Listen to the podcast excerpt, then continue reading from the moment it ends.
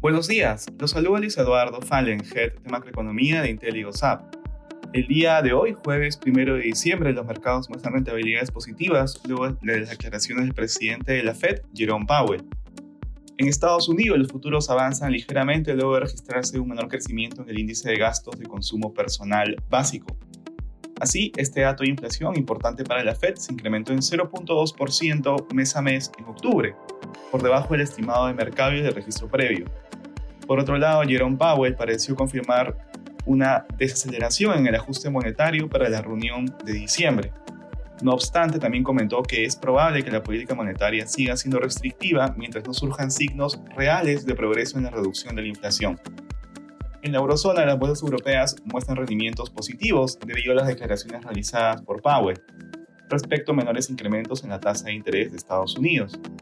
Asimismo, los mercados de bloques cerraron su última jornada de noviembre con ganancias, luego de registrar un menor nivel de inflación, generando optimismo sobre el próximo movimiento del Banco Central Europeo.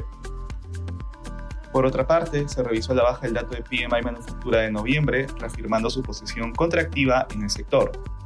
En Asia, las acciones de la región cerraron la jornada bursátil al alza. Los mercados estuvieron en línea con las ganancias vistas en Wall Street el día de ayer, ante los positivos comentarios de Powell de la Fed. Respecto a commodities, el precio del oro y el cobre avanzan debido al optimismo del mercado sobre los próximos movimientos de tasa de interés. Y finalmente el precio del petróleo avanza ubicándose en niveles alrededor de los 82 dólares por barril WTI. Gracias por escucharnos si tuviera alguna consulta, pueden contactarse con su asesor.